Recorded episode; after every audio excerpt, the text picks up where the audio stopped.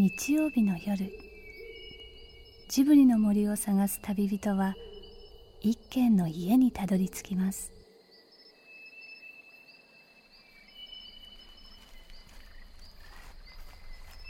ジブリの森のラジオの川のほとり。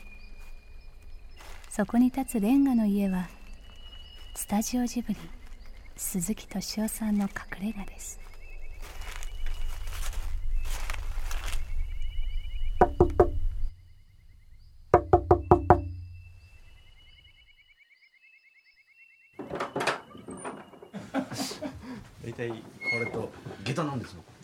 下駄なんだ。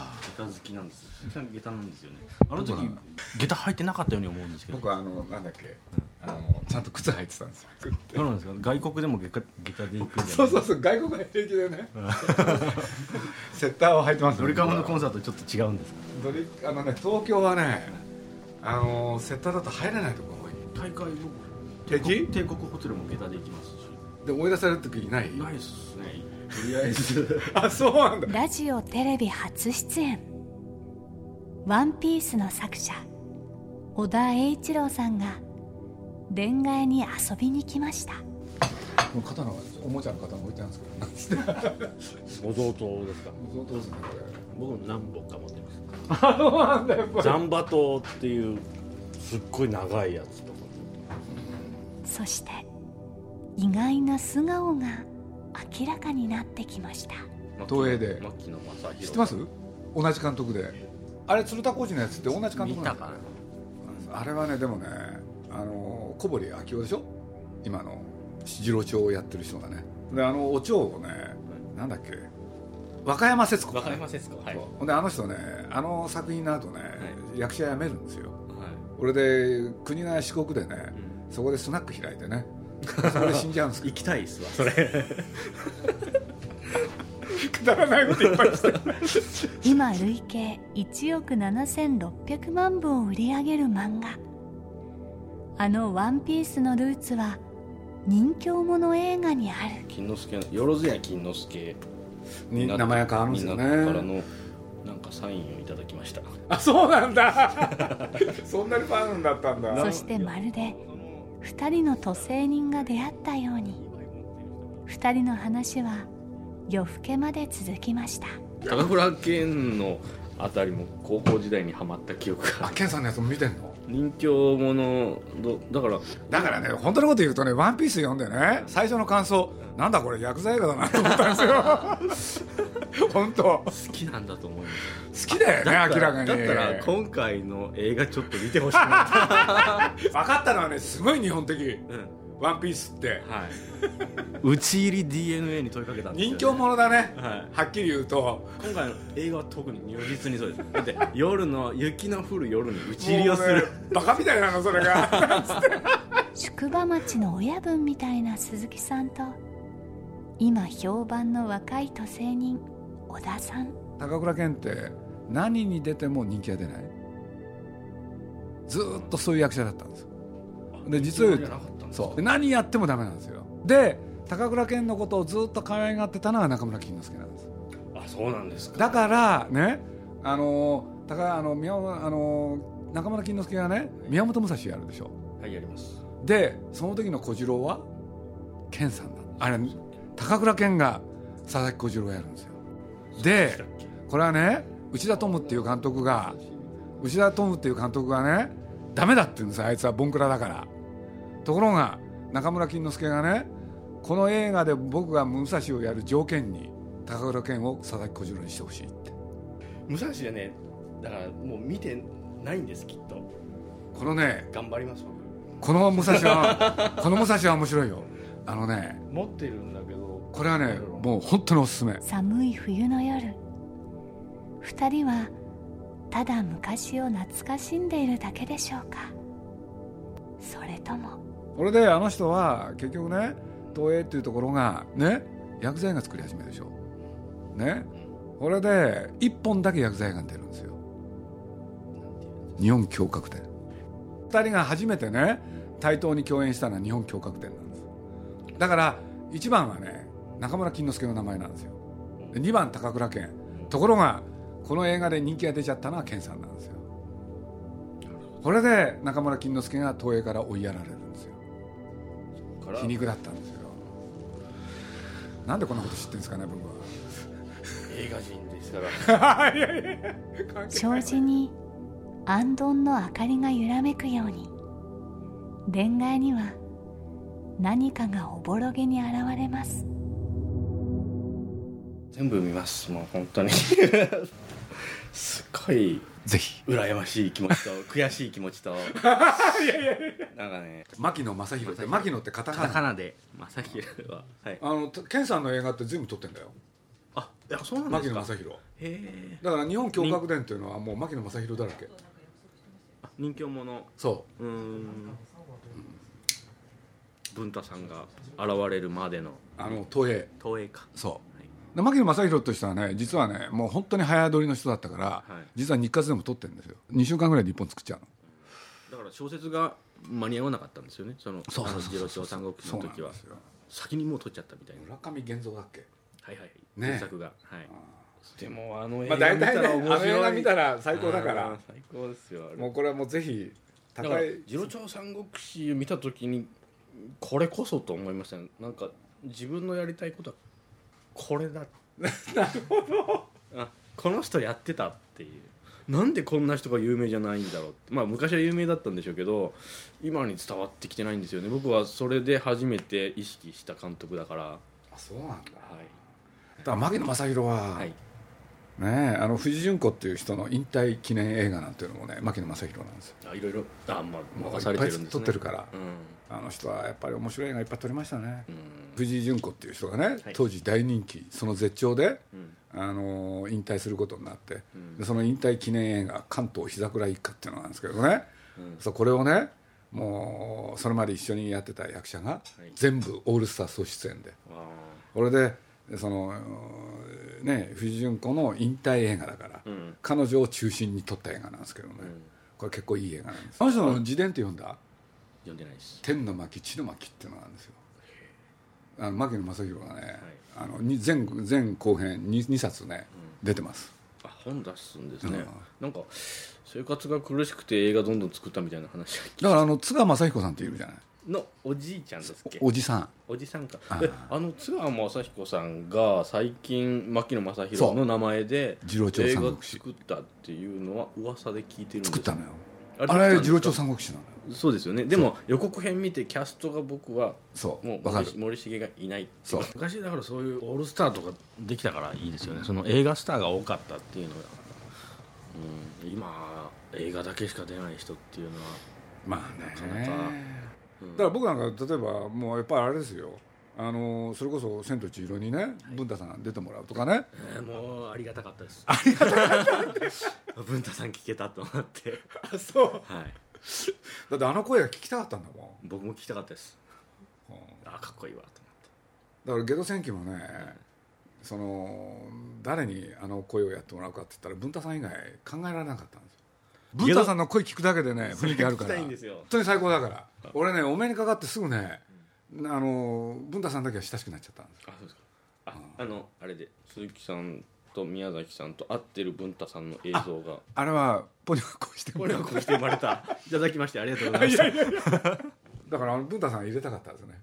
うん。あありがとうございます。ま見れて嬉しいです。そうなんだ。僕好きなんだ。最近。なんだやっぱりそうなんだよね僕ねあの漫画読んでねすぐねこれ本当に薬剤だなと思ったんですよ僕。不思議な感じだったんですよね漫画読んだ時にね。なんでああいう精神がこういうところに出てきてるのかなと思って。で僕は「少年ジャンプ」の影響だと思ってたんですよ。でもやっぱり見てんですね。日本人の魂を書いていこうと思います。ああいう絵っていうのは誰かの影響ってのはあるんですか、いやー絵柄ですか？うん。絵柄は僕は無理やり作ったのでうん。自分若い頃に。なんかみんな世間が同じ絵を描いてるから自分は違わないと頭一つ出れないなと思って無理やり作って自分でも変だなと思いながら描いたんですけど。すぐね僕考える癖なんですよね、うん。誰の影響だろうとかね。あ漫画は本当に流行りものしか読んでないんで、うん。だからど真ん中ジャンプが全盛期の頃の流行ったものには全部流されているんですよ。傍らで古いものを見てきたっていう。千葉明夫さんなんて読んでるんですか？ちょっと上の世代かなそれ上は。上ですか、はい、はいプレーボールとかね。キャプテン。あー。あの人もなおとなしい人だったもんな。あいろいろあったことあるんですね。うんお目にかかりましたねなんか。漫画家は本当まあでも全然変わっちゃったんですよね。今の漫画家の人ってどういう人なんですか？うんまあ大きく言うとやっぱり漫画とかそういうものに触れて育ってきてる人は多いんで、そうですね。漫画読んで、漫画読んで漫画描きたいっていうな人はまあね、まあそうじゃない人がやっぱりけど売れるのはやっぱり売れるんですけどね。やっぱり漫画育って漫画描く人はやっぱり真似の真似になっちゃってる部分は多いんでそこにやっぱ何かオリジナル的なオリジナルなものが入んないとやっぱそれこそ小田さんみたいにガンとはいかないっていうところはあるかもしれないですね。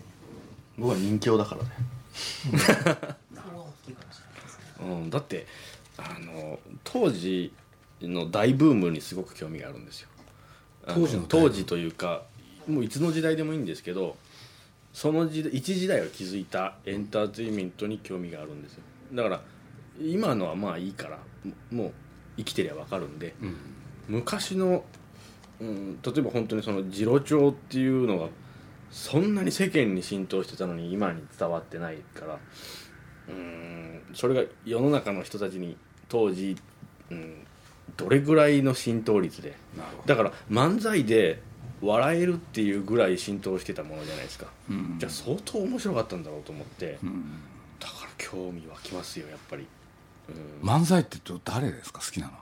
漫才好きかっていうんだけどなんか古さが面白いというか全般が好きなのかな。まあ中田大丸ラケットさんももちろん聞きますし。あダイマルラケットも。だから今手に入る音源のものに限られるんですけど、へえあの結構大全集的にまとめて出てることが多くて、うん。うん、そあれは買ったりしますね。うん僕ももらったやつあるな。ミスハワイとかっていう人いますいました。あの人「あいや」みたいなこと言ってる。あの辺はなんだろうな。テレビ？浪浪曲聴いてると後ろでこう叫んでる女の人。あいやってやつでしょ？あれ一緒じゃないですか？うん。うんだからまあそういう共通点見つけて喜んだり。テレビでやってたんですよね。あもうそれはテレビの時代なんですね。で僕は東京来たのが1967年でね、はい。それこそ小田さんがまだ生まれてないんだけれど当時まだいわゆる寄席がうん。いろんなところにあったんですよ。はで当時だとね人形町。あはいはい。その人形町の寄席なんてね、ん。腰掛けないんですよ。でどうやって見るんですか？全部畳。座る。座るで座布団なんですよね。うん。あそういうでも。だからそれはね僕ものすごい印象深く覚えてるな。ほんで1968年に亡くなっちゃうんですよ。俺で上野浅草が池袋うん。が新宿池袋今残ってますよね。池袋演芸場。そはい、うで一時上野もなくなって池袋もなくなってそれが復活したんですよねあれ。だから僕ね自分の時間が許せばそういうとこ行くの好きなんですよ。だかあら末広亭は割と好きですよね。ーうん。有名ですね。だから一時僕ねあのジブリの忘年会っていうとね、はい。自分が寄せで好きになった人呼んでたんですよ。ジブリへ。これでいろいろやってもらったりしたんですけどね、うん。紙切りなんておじさんがいてね、うん。そこのなんかあのねえお客さんから題目をね、いあそういうのがすごいんですよね、うん。それが権太郎さんがそういうことをやるんですよ。あだからかっこいいなと思ってお客さんにもうリクエストを、そう。ん、募ってそんで、もうその場でその題目は何でもやれるっていう、それかっこいいなと思って。だからあの小三治さんに聞いてみたら、はい。あれですよね。その日何を喋るかは決めてないんですよね。あそれがいいですよね。いわゆる枕が長い。うん。でそのな枕をやってるうちに思いついてこれにするとかね。うん。あらすごいですよね。枕ってだってその話のあの準備運動みたいな感じでその例えば、えーそ話のテーマに沿った枕をじゃないんですやるんじゃないんですじゃい、ないんですよ。えー。それもね僕あの人から学んだんだけれどうん。なんて言ったらいいかな。とにかく出てくるでしょ？はい、出てきてお客さんの顔見てハッと思いつくって言うんですよ。それはこれが聞きたそうだとかですかね、うん。でなんとなく分かるんですよ。で枕もそれなんですよ、えーあー。で今日ここへ来る途中でなんて話し始めるんですよ、うん枕が特徴ある人ですよね。俺で枕って本も出してるんですけど。面白いですけどね枕だけ聞いてても、でも中田大丸ラケットなんてすごいな。僕も。円達アチャコとかも。円達アチャコは同時なんですよ、同時なんですか？同時。あそうなんだ。うん、ほんで2人とも吉本なんですよあれ。あーはははだからあのそういうのはあの安清とか聞いててなんか安清の CD の中でその2人が賞を取ったと、で、えーのお笑いには、えー、20, 20年おきにスターが現れるとかいう話をしなんか司会の人がしててその中で中田大丸ラケットなんていうのは会場が割れ割れるように湧いた、それはぜひ聞いてみたいって言ってそれでどんどん遡っていくんですよね。僕の一番なんていうのかな記憶の古いところで言うとね、子供本当に子供の頃、物心ついた頃小学校23年ですけどね、テレビでね、はい。びっくり取り物帳ってやってたんですよ。これは何かっていうとね中田大丸ラケットが今のね、はい。取り物だから目明かしをやってるんですよね。目明かしって何ですか？あのね10点を持ったあはい。あのおかっぴき、はいはい。うん、これよく覚えてますね。でそこにね森光子さんが出てたんですようん。豪華な。うん、これお笑いなんだけれどなんか印象に残って。スチャラカの前ですか？前なんですよで同じ時間枠でそのあの今のびっくり取り物帳が終わってスチャラカ社員がスタートなんですよ。うん。だから最初スチャラカ社員に水戸あ森光子さん出てるんですよね。なんか名前はすごい聞いたことあるでそこにね社員としてねはい。円達の息子が出てるんですよ、俺で今の円達の息子とか、その平三平とかが、あの何でしたっけ藤田誠のね、ん。テナモン屋サンド傘ってやつはいはいはい。につながっていくんですよ、ああその流れなんですね。うん。でこれを全部やってたのがん。澤田さんっていう人ですよね。ほんで僕は後にね、はい。この人と知り合うんですよ。おほんで要するに関西の笑いをはい。ずっと作ってきた人、あそうなんですうん。かほんでこの人がなんと黒澤明の大ファンで。黒澤さんとね、宮崎駿のねはい。対談をやりたいって言って。それは番組を見ましたそう、はい。それをねきっかけ作ってくれたのその人なんですよ。あそうなんですか。うん。意外なところで。そうなんですよ。ほんでこの人がね今の日テレのね朝のズームの大プロあの総合プロデューサーなんですよ今。へだからこの人もね数奇な運命ですよね。吉本のそういうね喜劇を笑いをずっと作ってきた人がねそうやって黒沢にもうすごい憧れてて「で鈴木さん2人で一緒にやろうよ」って言われて、いや僕よりずっと年上の人ですけどね、俺僕笑いは好きだったんで。だからああいうモノマネの人好きだったしね。えあそうですか。丹下左遷の大河内伝次郎。はい。これはみんな真似したよね。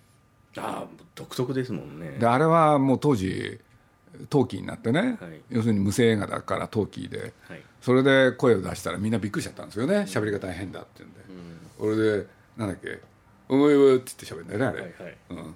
シーはどんげのそうぜん」って言って喋るんだよね。ううまいけどみんなうまい。か あ分かんないよね。誰も。だからそういうモノマネとかされると僕は途端についていけなくなってたんですよその子供の頃。元を知ってるかどうなんか。だそうもんね。だから元を知りたいっていうのでやっぱり古い方に行って。だけどあれは知らないの？あの見ない？あのバントつまさむろうっていうのは。あバンツマ大好きです。あ大好きなんだ。あのあの無法松。なむ本末の一生ですね。名作ですね。そうあの人の喋り方ってあるでしょ？はい。独特です。だから無本末の一生は僕は本当タイトルが有名だから、うん。ものすごいエンターテインメントなのかと思ったんです。あ意外とそっけない話ででもなんか味があってそう。うん、あこういう映画ってありなのかと思って、うん。ほんでこれをねあのみんな真似してね。であのなんだっけバンツマの息子の田村正和。は。そそこでつながるのか。大河内伝次郎の声でしょあれ。あの喋り方。そうですね。ね。あーそう僕か。違うんだっつって。あれあの喋り方はね大河内伝次郎ですよあれ。僕田村正和ってね、あの大河内伝次郎の真似してるなと思ってたんです。あなんかあのなんていうのかな昔の役者さんって声に特徴があったから。だからもう歌舞伎上がりだなと思ってみんあな、ー。うん、だイメージですけど、だから僕はあのその片岡千恵蔵のあの喋り方大好きだったの。うん、「おめえってちよ」ってこうやって喋るんですよね、そだから最初見たらびっくりしますよそそれびっくりしたでしょ？なんでそんなセリフ もっと普通に喋ればいいのにって思ったんですけど。でもまああ 後でまあ何本も見ていくとあこれかっこいいなと思って。そう。うん。片岡千恵蔵はねいいよなあれ。いちいち決まるんですよね。東映でねはい片岡千恵蔵の本を出版したんですよね。千恵蔵っていう。慶三さんが書いたんですか？あのね本ってあの写真集だったんですね。なるほど。うん。あれ欲しかったんだけど手に入らなかったの。まあいいや。つってそれ。いろんなね。だから昔はね声に特徴があったんですよ。ありましたね。うん。だからモノマネが多かった。そうだから面白かかったんですよ、うん。やっぱりもっと声を出してほしいですよねいろんな。だって健さんだってね本当なんつったらいいかな高倉健だってああいう喋り方する人いないですよ。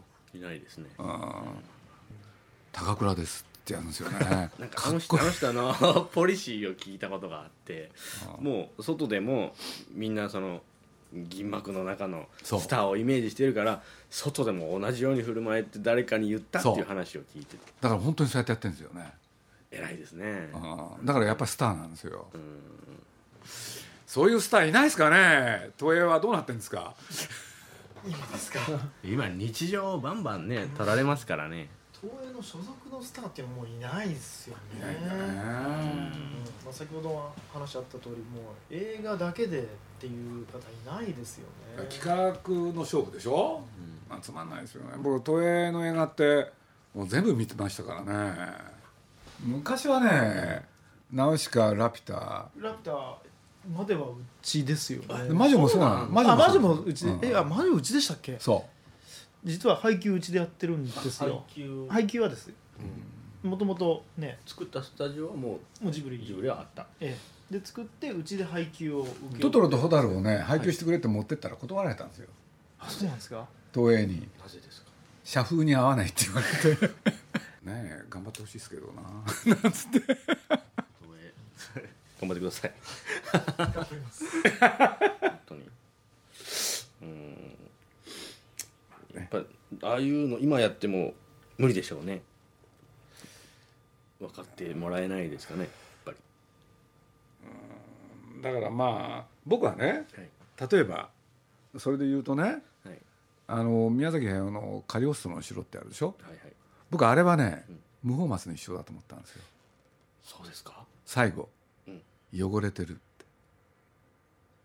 あのルパンが言うでしょ。クラリスに対して。これはい。無法松のセリフなんですよ。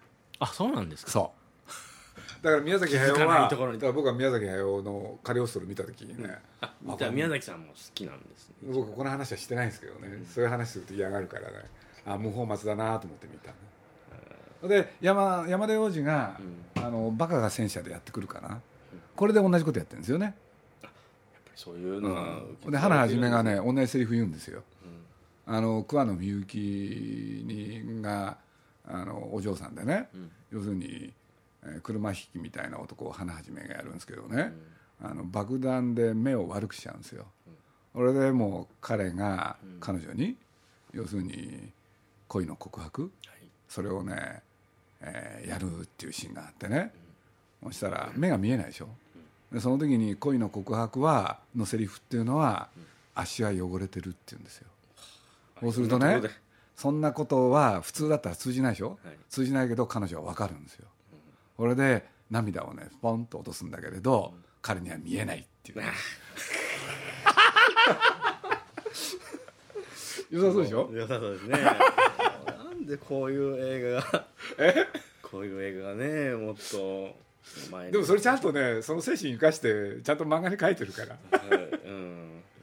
稼いでそのまんまやっぱりやりたいまんまやっても絶対伝わらないことですからだからねやっぱりなんていうの、そのデコレーションを変えて、そうやってね、はいみんな出てくるから。そういうもんだと思うもん、ね。うん。分かってもらえる人には分かってもらえればもう。だって俺なんかね例えばはい。ね、あの浦山桐夫っていう人がね、い。私が捨てた女」って映画撮ったんですよ、はいそしたらこれ最後がね、もう最後だけ言いますけど五反田の池が出てくるんです、そしたら寅さんでね、うん。ある一本。五反田の池が出てくるんですよ。全く同じ構図あそうするとああこのあの映画の影響だなと思って見てて。あ本当に映画いっぱい。そうなんですよ。覚えてますよね。なんか忘れないですよね。目に焼き付くんですよねそのあるワンカットって、うん。順を追って見てないのがもう本当に悔やまれるっていうだからどのどの時代とだからいろんな古いものが好きな中でじゃあどの漫才とどの映画と、うん、同じ時代のものっていうのが分からないんですよね。あ全部ごっちゃにもう昔のものとして。僕言ってくれれば少しは話せますよ。はい。で今日話してもらおうと思って。来たんですよ。だからまぶたの母だってねそういえば思い出したけれど、金之助やる前はあのー片岡千恵がやってるんですよね。あるんですか？あの前が。そもうん？違う映画ですか？もう全くうやっぱりちょっと違うんですよね。監督も違うしね。どっちが好きですか？やっぱ僕はね映像ファンだから。千恵蔵ファンだけれど、うん。その監督によって、うん。金之助のやつも好きなんですよ。片岡千恵蔵がそれをやったらものすごく気張りそうですねでしょ？えー、なんだからかもうイメージできますよ。片岡千恵蔵のまぶたの母うん。あの一本刀土俵入り？はい。もうそこら辺は全部あるんですよ、うん、これでこれね実はね後にね昭和40年代はい。つまり1970年ぐらい、あのテレビでね長谷川新劇場ってやったんですよ、でそこでね全部やってるんですよ。関根やたっぺとか。靴掛時次郎とかね。やたっぺ知ってる。でこれはねあの、はい。全然ビデオになってないんですよね。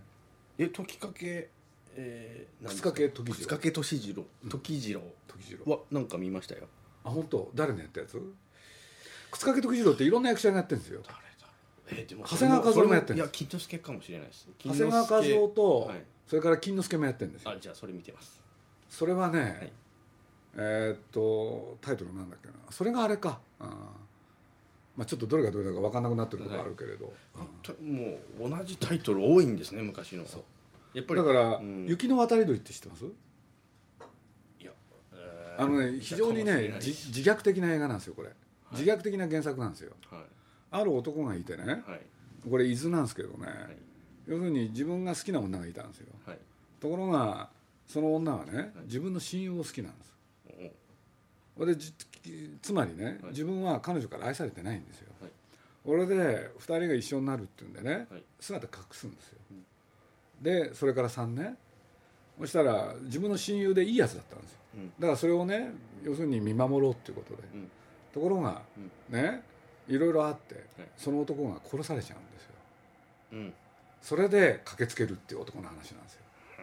これは雪の渡り鳥って言うんですけどねでこれはねいいシーンがあるわけです。雪が降ったらなんかそう。良さそうですけど。そう。これでこれは今のさっきのいろんな人の原作者みんな同じなんです。あそうなんですか。長谷川慎っていう人なんです。これでこれを長谷川和夫それから市川雷蔵。長谷川慎という人と和長谷川和夫は関係あるんです関係ない、うん。でもみんなねやったんだけれどね、あの当時の長谷川和夫って大スターだから、ん。ヒロインがその人を好きじゃないっていうのはね、ん。こ困るから好きだってことに設定変えちゃなうんんですよだけどこれもね、あの東映版もあったですよ。忘れちゃったけれど。だからそこら辺のねいわゆるまたたびもの、はい。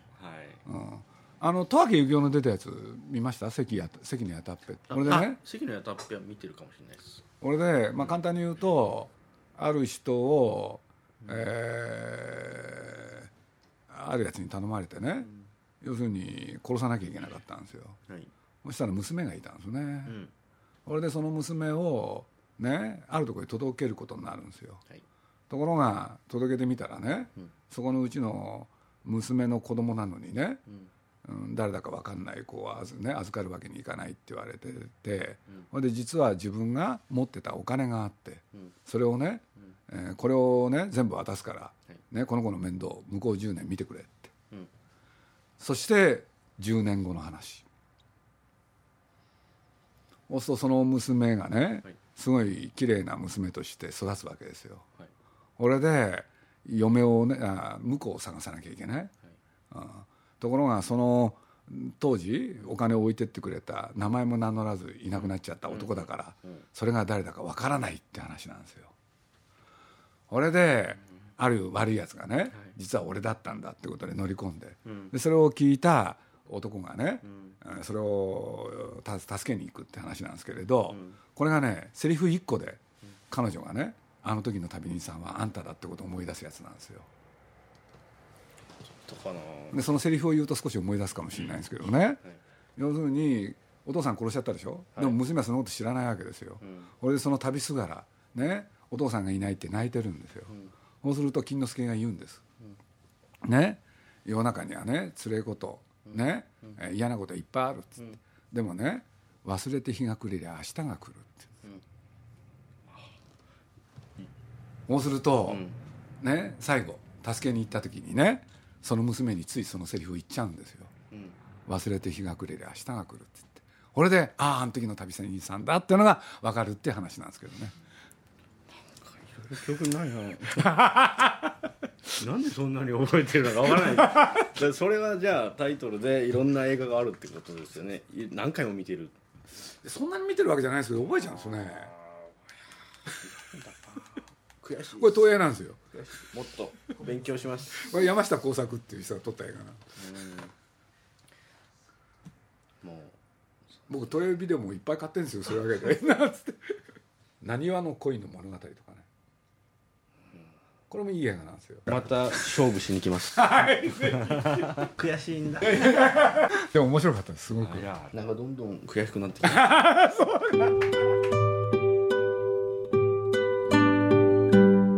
小田栄一郎さんが初めて制作総指揮を務めた映画「ワンピースフィルムストロングワールド」は昨日から全国で公開されましたあのなんか感動よりもなんか爽快な感じでした。仁義です最高でした。家族で楽しめてあの笑いもあって泣けるとこもあってよかったです。ルフィかっこいい。面白かったですよ。戦闘シーンとか迫力があってあれを漫画で描いて欲しかったような気もしますけどまあ笑いの入れどころがうまい。それでいてアクションとかも面白いですね見た方がいいですね。まあ、ちょいちょい鳥肌立つところがあって面白かったです。最高です。サンジが日に日にかっこよくなります。大人でも楽しめます。面白かったです。なんていうんですかね。最後に。最後に？いやさじゃあ最後じゃなくてあののに全員が入っていく時の普段見れないようながかっこよかったです。中盤から後半にかけてもう泣けます。はい。うん泣けるし笑えるし人生が詰まってる。前の映画とかでよりも全然面白かったですね。要所要所には笑いがあるっていうところがやっぱり面白いですね。読まずに初めて見たんですけど面白かったです。すんなり入りましたルフィが可愛かったです。仲間を思う気持ちが最高でした。初めてだったんですけど感動しました。泣いちゃいました。仲間っていいなと思いました。今回ソースなんだっけ？制作総指揮あそうなんですよ。10周年？10周年で任されたのでよし人気映画作ろうと思って。だからあの鈴木さんには後半部分あの打ち入りを見てほしい。はいわかりました。ジブリのはい。鈴木、ジブリのちゃんと見鈴木ますさんが。だって勉強になったもん。あこうなってんだっていうのは。でも小田さんやっぱりすごいな。そうですかねやっぱりなんつったらいいかな。自分の年齢より昔のものを見てる人ってもの作る人に共通してますね。やっぱり骨なんですよね。それはね共通してる。本当に。古くてまだやっぱり今の当たり前に生きてる若い世代の人が知らなくてもちょっと調べれば出てくる惚れるようなところにいる人っていうのはやっぱり残ってる人だから、うん骨組みを持ってるんです。男の子にしても僕の中ではもう男らしささえ目指せば絶対認められると思う。あのうんそうなの。そのもう人形にも通じますけど男らしいのっていうのは誰でも好きなんですよ。っていう自信が不思議とあって。女の人もどんなにね、まあ、あの今、えーキャリアウーマンとかでも本当に男らしい人が目の前に現れたら惚れると思うし男らしい人には男だって惚れるしきっとみんな好きだと思うんですよね。少年漫画でもすごい大事かなと思ってそこはキープしたいですよね。だから今鈴木さんに言われてまた自信が持てました。人形でいいんだって。あのうちの娘も大喜びで。ずっと言ってるのはやっぱ持ってこないいやいやいやいや。うちの娘は34なんですけどね。全く僕一緒ですよ、うん。あそっか。本当に親の世代なんですね。ほんで途中前だったからちょうどよかったっつって。あの単行本送っていただいて。グッズを送りますありがとうございます。鈴木敏夫のジブリ汗まみれ。今夜の出演はスタジオジブリ鈴木敏夫小田栄一郎さん。株式会社集英社。週刊少年ジャンプ編集部。大西康平さん。そして東映株式会社映画宣伝部宣伝室。谷口武さんでした。仁義の墓場って知ってます？見たかもしれません。わかんないです。渡哲也がね日活がダメになって東映に来て作った映画でね深作欣二が撮ってるんですけどね。あじゃあ見た一応仁義とつくやつは見ようかなみたいな時期もありました。仁義の墓場の世の中を嘆きながらでもくじけずに渡ってゆく土星人たち。僕その話がその辺の墓場の中にはまだどこかへ。細いぬかるんだ道が続いてるみたいです。できないんだもん誰とも。ここで番組からのお知らせです。文田さんの声がずっと出てます12月16日にジブリの来年夏公開の新作の制作発表会見が行われます。ジブリ汗まみれではその模様を17日木曜日に汗まみれ号外としてポッドキャストで配信します。お楽しみに。今度の映画12月に発表でしたっけ？なんか。あいやポスターがねの案がそこに。あ今の見てたやつですか僕。あれそうなんですよ。あそうです誰が監督？いやこれ新人監督なんですけどね。ラフです。ラフで描いたやつを今貼ってあるんですけど大体こんな感じで。なんだそんなすごい人がいるんですか？なかなかのやつがいるんですよ。やっぱり絵がうまいから。ジブリで絵が一番うまいやつなんですよ。動きが。あれはあの一枚絵でもう見たいですよ。いや本人は特に監督やりたいと思ってた人じゃないんで。今それこそ 36? 後継ぐものが生まれるんですね。なかなかね宮崎の監視のもと大変ですけどね。厳しいこと言われるんでしょうね。言うんじゃなくてそばにいるんですよね。なんかでもこれ抑えてる微妙な感じですよね なんか。この番組はウォルト・ディズニー・スタジオ・ホーム・エンターテインメント読売新聞。ドリームスカイワード。JAL 町のホットステーション。ローソン。朝日飲料の提供でお送りしました。